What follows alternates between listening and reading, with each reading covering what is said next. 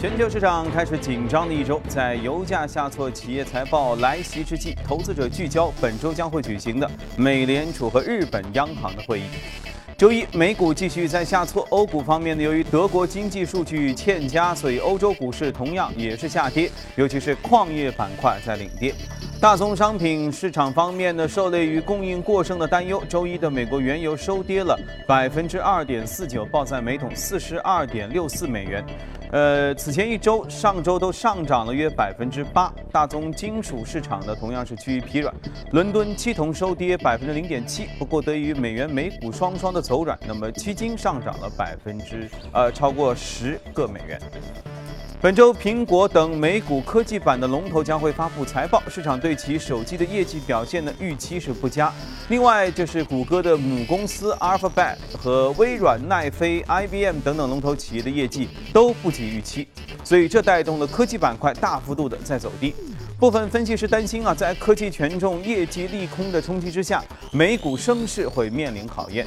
据标普道琼斯指数统计，截止到上周五，已经有一百五十六只标普五百成分股发布了财报，其中百分之七十七的公司盈利好于预期，所以整体盈利呢同比下滑百分之八点五，可能会创下二零零九年以来的最差的一个单季的表现。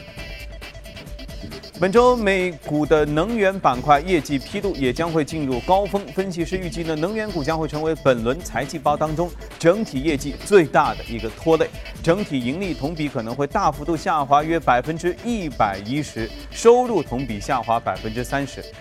而周一公布的油服企业哈利伯顿的业绩显示，上一季度营收是四十二亿美元，同比下跌超过百分之四十。另外，像康菲石油、雪佛龙、埃克森美孚、菲利普斯六十六等油气开发商和综合企业都将于本周的后半段披露业绩。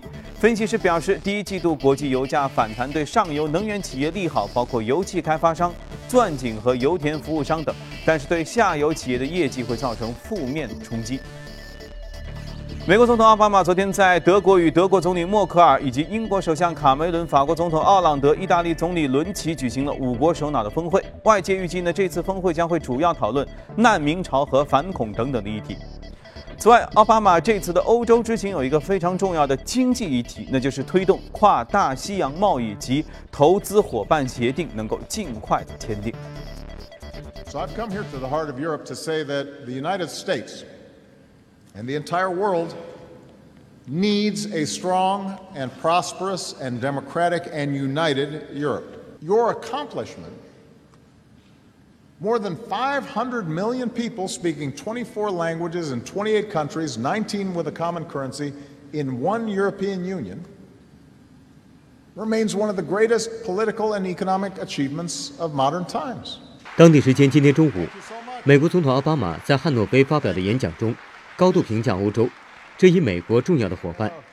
奥巴马此次德国之行的重点就是和默克尔商讨推动签订跨大西洋贸易及投资伙伴协议，也就是 TTIP。此次访问英国和德国将会是奥巴马离任前最后一次到访这两个重要国家。他在离开英国前接受当地传媒访问时，表示协议即使难以在本届美国国会通过落实，也仍然希望可以在今年内他离任之前签署。以免政府换届后出现变数。就在奥巴马到访期间，当地已连日爆发示威，数百人要求叫停 TTIP 谈判，称这项经贸协议将拖低工资，变相削减劳工待遇，只会对大集团有利。周日，奥巴马已经和默克尔举行会谈，在之后的联合记者会上，奥巴马就表示理解德国民众的忧虑，但强调 TTIP 可以促进双边经济。可以打破国家间的贸易壁垒，简化手续及监管制度。他又强调，协议不会损害劳工及消费者权益。好，继续来关注德国经济研究数据 IFO 研究所发布的最新数据显示，德国四月份的企业信心意外的在恶化，从三月份的一零六点七这个数字下降到一零六点六，这成为该国经济可能正在放缓的一个最新的信号。德国央行之前表示过，经过一季度的强劲的扩张之后，德国经济增长势头本季度有放缓的迹象。理由是制造业的订单在疲弱，企业信心数字在下降。此外呢，全球的不利环境仍然是一个令人担忧的因素。美国的经济数据也不及预期，美元周一继续保持弱势。不过，高盛在最新发布的报告当中就指出了，预计日元在短期内将会继续走高，但一年期这个汇率标的将跌至百呃一百三十。报告指出说，日本政府不可能放弃刺激通胀，未来很有可能会出现财政措施配合货币措施协同来刺激经济，而这将导致日元汇率的下滑。此前，日本央行的态度和行为已经让市场长期在交易日本的再通胀的预期。日本央行如今也必须传递出更加宽松的一种信号。好了，浏览完宏观方面数据，来看一下隔夜美股收盘之后的表现。隔夜美股基本上都是下跌，道琼斯指数下跌了百分之零点一五，一万七千九百七十七点二四；纳斯达克是上涨了，呃，下跌了百分之零点二一，四千八百九十五点七九。标普指数下跌了百分之零点一八，二零八七点七九点。好，接着我们来连线驻纽约记者葛万，请他带来收盘之后的最新的介绍。你好，葛万。早上几天，这个礼拜每日央行将相继召开利率会议，同时也是美股财报最密集公布的一个礼拜。欧洲和亚洲股市受原油价格下跌的影响而承压，美股开盘呢也是随即走低。英国金融时报的报道，根据美银的数据显示，本周四如无意外，美股将会打破1949年6月至1956年8月创下的牛市纪录。自2009年3月的次贷危机低位，一直到本周四呢，美股将会上涨2607天，创下历史第二长的牛市纪录，仅次于1987至2000年时期的盛世。与此形成鲜明对比的，则是企业盈利开始出现下跌。根据路透社的统计，分析师预计第一季度标普五百企业较去年同期的利润跌幅将会达到百分之七。周一，乐视的 CEO 贾跃亭在接受 CNBC 专访的时候表示，苹果的产品设计已经过时，并且在中国的发展正失去动力。在他看来，苹果是一家专注硬件和软件的手机企业，而乐视则是互联网先行。随后是软件、硬件四肢，这也是贾跃亭第一次接受国际媒体的专访。苹果将于周二盘后公布财报，目前市场的预测，iPhone 的销量将首次出现同比的下滑。而根据 FactSet 的统计数据，分析师预计呢，苹果每股盈利将达到两美元，营收五百二十点二亿美元。主持人，商场就这样，表面上你看双方似乎在掐架。说不定背后还不一定他们在聊些什么事情呢，不然他们怎么会这么罕见的互相攻击呢？是吧？好，今天我们今天要和嘉宾来聊一个最近上涨特别多的话题。每到晚上的时候，呃，很多有朋友圈的朋友会发现，许多人在这里面特别特别激动。为什么呢？因为又上涨了。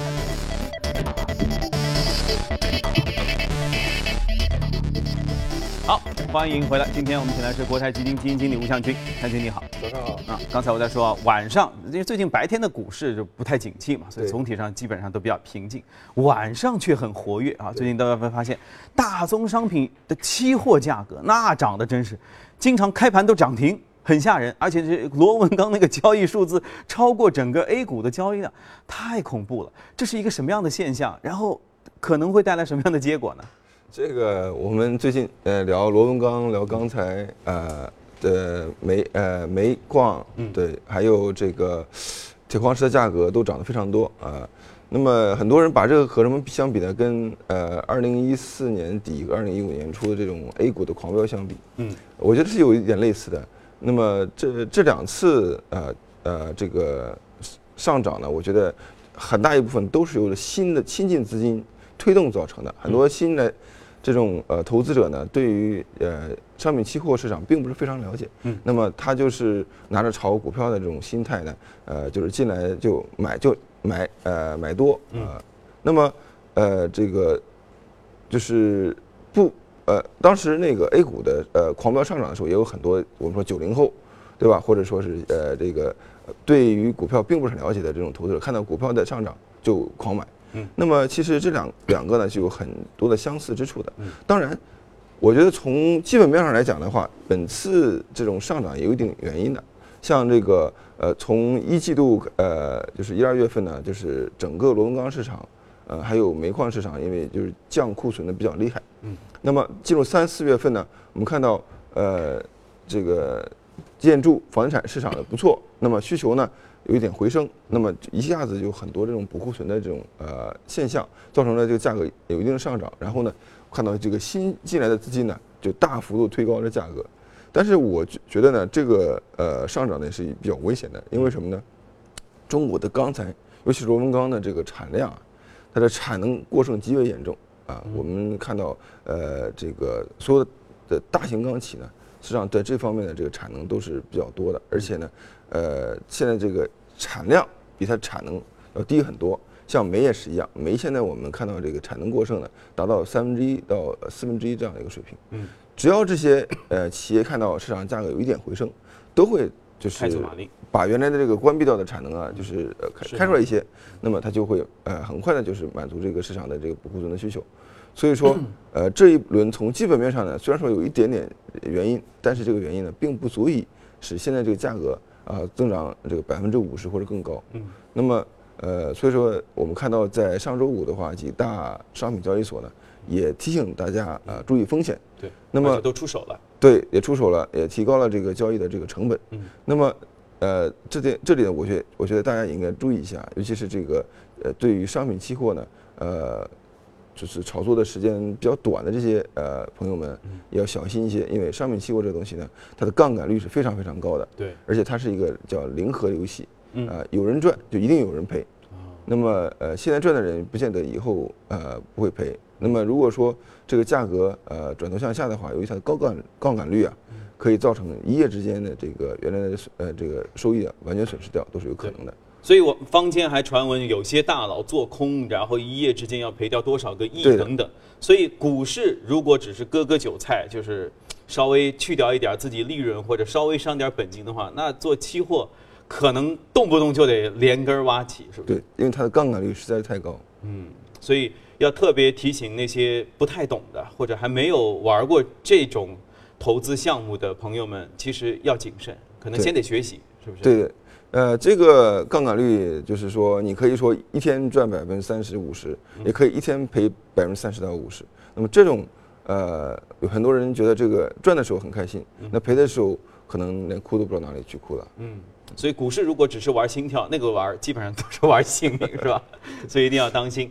当然，其实我有一个疑惑哈，大宗商品的期货价格涨这么多，那这个实货呃实物的这个价格，包括全球价格，因为我们一直在报嘛，说大宗商品价格低迷，价格又很低迷，那这个这个呃价格到底现在是有涨还是有跌？呃，有涨，但是呢涨得不平均。呃呃，比方说呃跟。就是国内外都有联动的，像铜、铝这些传统的工业金属的价格上涨并不是很明显。呃，当然相对我说相对来说并不是很明显，涨得比较多的呢，就是说呃像螺纹钢是国国外没有的，是涨得最多的。那焦炭呃和这个呃铁矿石呢，呃像铁矿石呢国外是有呃这个。有也有这个呃交易的，但是呢，呃交易量还是不如中国的多。那么呃，我想再提出一个大家可能不太了解的一个事实，就是说，呃，上周就在中国的煤炭价格狂飙的时候呢，美国的煤炭价格并没有任何的起色，而且呢，就是全球最大的一家私营的呃煤这个煤矿啊，叫美国的叫 Peabody，是百年老店了，那在上周这个宣布破产。啊。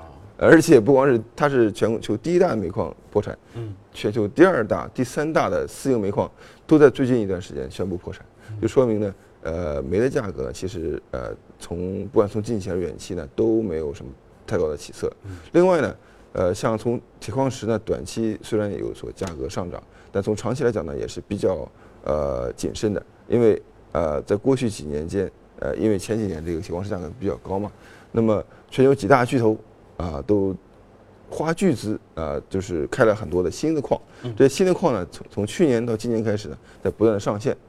那么，呃，中国呢，就是在去年到到今年的这个铁，呃，就钢铁的这个呃需求也在这个这萎缩嘛。那么，一个是呃此增呃此消彼长，那么就是造成了这个铁矿石的这个长期的呃价格呢会非常的低迷。所以说，呃，这个铁矿石在最近呢从四五十块钱一下涨到了七十块钱，我觉得是绝对不可持续的。所以泡沫很丰富啊，大家一块儿看看是可以的。真的要参与其中的话，除非啊，这个这个你身经百战或或者身身体特别好，好再说啊。好，来我们来关注一下值得关注的美股，看一下异动美股榜。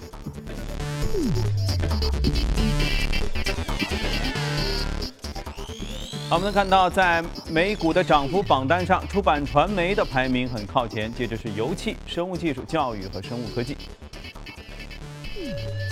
今天我们要说一下，就是这家 TPUB 的公司，叫是出版传媒行业。这家公司，呃，昨天，呃，这家公司首先它的名字大家就如雷贯耳了，就是芝加哥论坛报。嗯。那么是呃全美最大的现在报业集团。那么它也不光是呃报呃，它有呃芝加哥论坛报之之外呢，还有呃洛杉矶时报也是它的。嗯。那么也是在过去进行不断的收购啊，也这个大概有几十家的这个地区性的报纸。那么呃国国家性的就是前面广告说两个芝加哥和这个洛杉矶呃时报这两个。那么它昨天晚上呢是被呃今日美国这个集团呢收购了。而且收购价格非常非常低啊，只有大概几亿美金的样子，不到不到十亿。这是不是反映了这个传统行业？是的，是的，是的。就是说，你传统纸媒行业，呃，最近十几年呢都是非常低迷的，不断走低啊。每年都在不断走低，那么，那么，呃，报业之间它这个自救的方法就是互相整合。整合的好处是什么呢？原来都是每个城市一家报纸，那么现在呢，他觉得这样太贵了，因为每家报纸都要有这个采编、有广告、有出版、发行各个方面的。那么现在对现在发行又特别不景气嘛，是。那么纸媒的这个广告呢又下降非常非常的迅速，那么怎么办呢？它只有整合。整下整合之后呢，砍人啊，砍这个成本，然后再不断的整合，那么就这样一家家整合下来呢，现在这两家报呃两家大的集团整合起来以后呢，呃也是几十家的这样的一个地区性报纸啊，那么呃我们可以预见的当将来呢，他们整合之后马上就会裁人，呃而且会裁的非常的多啊。那么呃美国现在好像唯一呃盈利的这个报纸呃就是只有这个华尔街日报了，其他的报纸呢基本上都不怎么盈利了。呃，这是一个唏嘘啊。对，呃，我们刚看到这种如雷如雷贯耳的这些，呃，像呃呃，洛杉矶时报、纽约时报这些呢，都是在不断整合当中。嗯，但是商业时代的发展就是这样啊，我们继继续一慢慢往下看吧。哈，我们先去一下广告，广告回来之后和您继续聊。好，接着我们来看一组最新的全球公司的资讯。搜狐公司公布了2016年第一季度未经审计的财务报告，实现总收入是4.08亿美元，其中品牌广告收入1.26亿，搜狗收入是1.47亿美元，在线游戏收入1.03亿美元。同时，按照美国通用会计准则，搜狐第一季度的营业利润是1500万美元，好于去年的同期。捷豹路虎 CEO 周一在北京国际车展上表示，预计今年中国将再度成为该公司按销量计算的最大的市场。二零一四年，中国成为了捷豹路虎销量最高的市场，但二零一五年被英国超过。华尔街日报的消息，知情人士周一透露，英国财政部啊，德国财政部已经提议提供十二亿欧元的补贴，以提高这个欧洲最大汽车市场萎靡不振的电动汽车的销量。补贴资金将会由德国政府与汽车行业分担。此外呢，德国财政部同时还提供提议呢，提供三亿欧元的资金来鼓励建设电动汽车的充电桩。飞利浦可能会采用 IPO 的方式剥离照明业务。呃，他们计划出售近两万美元的高科技的安全手机。美国司法部还批准收购时代华纳有线等等一系列的事情啊，这是非常多。好，接着我们继续和嘉宾来聊一聊值得关注的美股，看一下美股放大镜。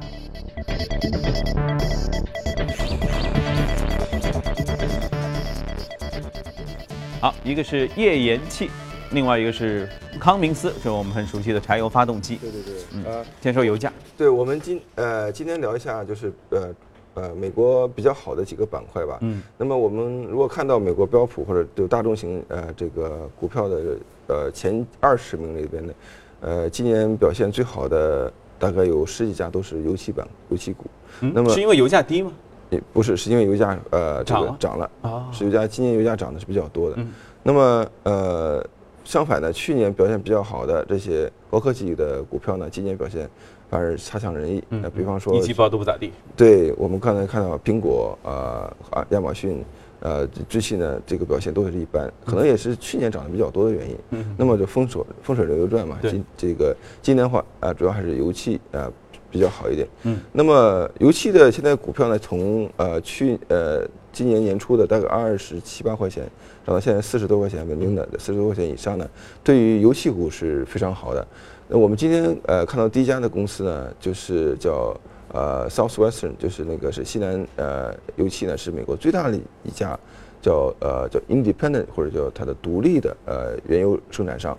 那么它的主要呢还还是以做这个呃页岩油、页岩气为主。那么页岩油、页岩气可以是就是他们家就是发发起来的。嗯，那不是这个成本很高，他们竞争不过那个随地挖的那种吗？呃，是这样子的。那么，呃，现在呢，呃，我们看到他，呃，一季度发的季报，他说呢，呃，他今年已经把所有的钻机都停掉了，就是它的 呃资本支出不开工下降百分之八十。嗯。那么只是维持原来这个产量。嗯。那么其实的产量也没有办法完全维持掉，它产量也是不断的下降的。嗯。那么现但是呢，它的现金流是比较好的。呃，现金流呢，因为它停了所有的这个资本支出之后呢。那么你我们知道采油呢前期投入成本是非常大的，嗯，那么它地买地要要花钱，对，那么钻井要花钱，呃，那么后来往上打油，然后呢这个处理，然后销售都要花钱。如果它前两边它这一分钱都不花的话，那只是在后边花钱的话，现在现金流还是不错的。那么这个公司现在就是大家呃呃现在维持着，那等着油价呢在不断上涨。嗯，其实，在如果说油价维持到四十块钱呢。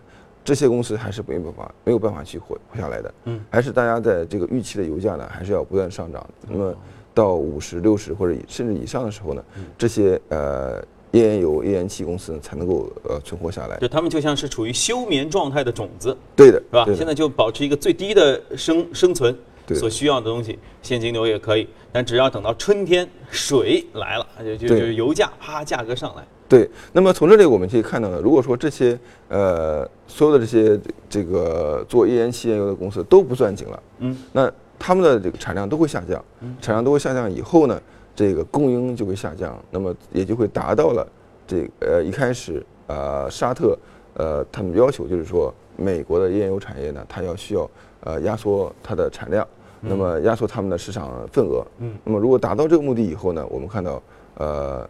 呃，这个沙特或者欧佩克也好呢，也会呃就此收手，这是我们的预期了。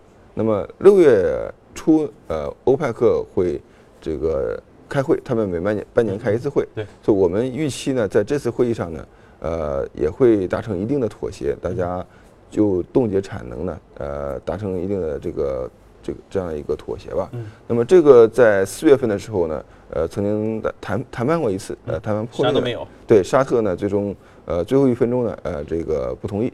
那么，但是市场预期呢，在六月份呢，大家可能会看到一定的这个协议吧。所以就预计价格可能还能再往上。有可能。好，OK。好，接着我们再来看一看啊，油价这个上上下下对柴油发动机会有什么样的影响？这个柴油发动机呢，其实呢，并不是说呃跟油价相关的，而是说主要还是。呃，这个油品的这个呃品质上升，还有排放的标准的上升，嗯，造成了这种呃大型柴油汽生产商呢，他们的这呃生意呢也 是没有跟呃随着这个呃全球的这个呃固定资产投资的下降而下降。那么康明斯就是这样一个非常好的一个表现。虽然说现在呃我们看到大它是卖这个大型柴油机的嘛，柴油机的这个卡车啊这些，呃最近呢现在我们看到啊像煤矿厂啊。呃，这个煤矿产业还有这个呃矿山，它的需求是不断下降的。但是呢，由于呃排放的标准在不断的提高，那么他们在全球的市场份额呢也不断上升。比方在中国，在印度都是在排放标准上升非常快的这样一个这样的市场。嗯。那么他们的市场份额也在上升。所以说，我觉得呃，虽然说中国呃现在我们看到卡车的行业呢，呃虽然说不太景气，嗯，但是。如果说我们呃技术过硬，那么能够跟上这个国家对于油品的升级的要求，对于呃卡车的这个排放的要求的话呢，还是有很多可以做的事情。嗯，就所以在美国才会见到那种大型的卡车，就擎天柱那样卡车，就是用这种柴油发动。对的，对的。那么中国呢，其实我们看到呃卡车的排放标准以前是非常低的，对现在这个升级非常的快，要求也是非常的非常的高。嗯，那么当然有很多的可能，呃，在某种程度上呢还没有达到国家的要求，但是呢，我非常坚坚信，就是政府的这个对于空气的这个污染的治理的是这决心非常非常大的。对，就说既要治染治染污理，然后呃这个污染，然后呢这个运输路上运输你也不能停啊，对吧？这个基本运输不能停，所以那就是要换更加高效的洁净的发动机。对的，这是一定要的。我们中国的呃现在的柴油发动机的这个排放的标准，嗯，如果它的排放排污的水平是欧美的近几十上百倍，所以说它这个呃挖钱的这个这个潜力啊是非常大的。非常大。所以我们为大家罗列了一些 A 股油品升级受益之后，你看主要就是发动机相关的概念，这个和我们刚才说到内容也是相符合的。好，那时间关系啊，我们在八点之前来看一个很多男生女生，尤其是喜欢养猫人士特别要看的，一年一度在马来西亚举行的国际猫展啊，在吉隆坡现在正在举行，一起来看一下。好，谢谢相机。好，谢谢。时间四月二十五号，二零一六年马来西亚国际猫展在吉隆坡沙阿兰热闹开展。来自马来西亚各地的近两百只猫咪，在主人的带领下，一一亮相活动现场。憨态可掬的波斯猫，体态圆胖的英国短毛猫，耳朵高耸的缅因猫，这些平日里难得常见的喵星人齐聚一堂，吸引了众多宠物爱好者的目光。据悉，这项活动由马来西亚猫咪俱乐部举办。展览组织者希望通过这项活动，能提高公众保护小动物的意识。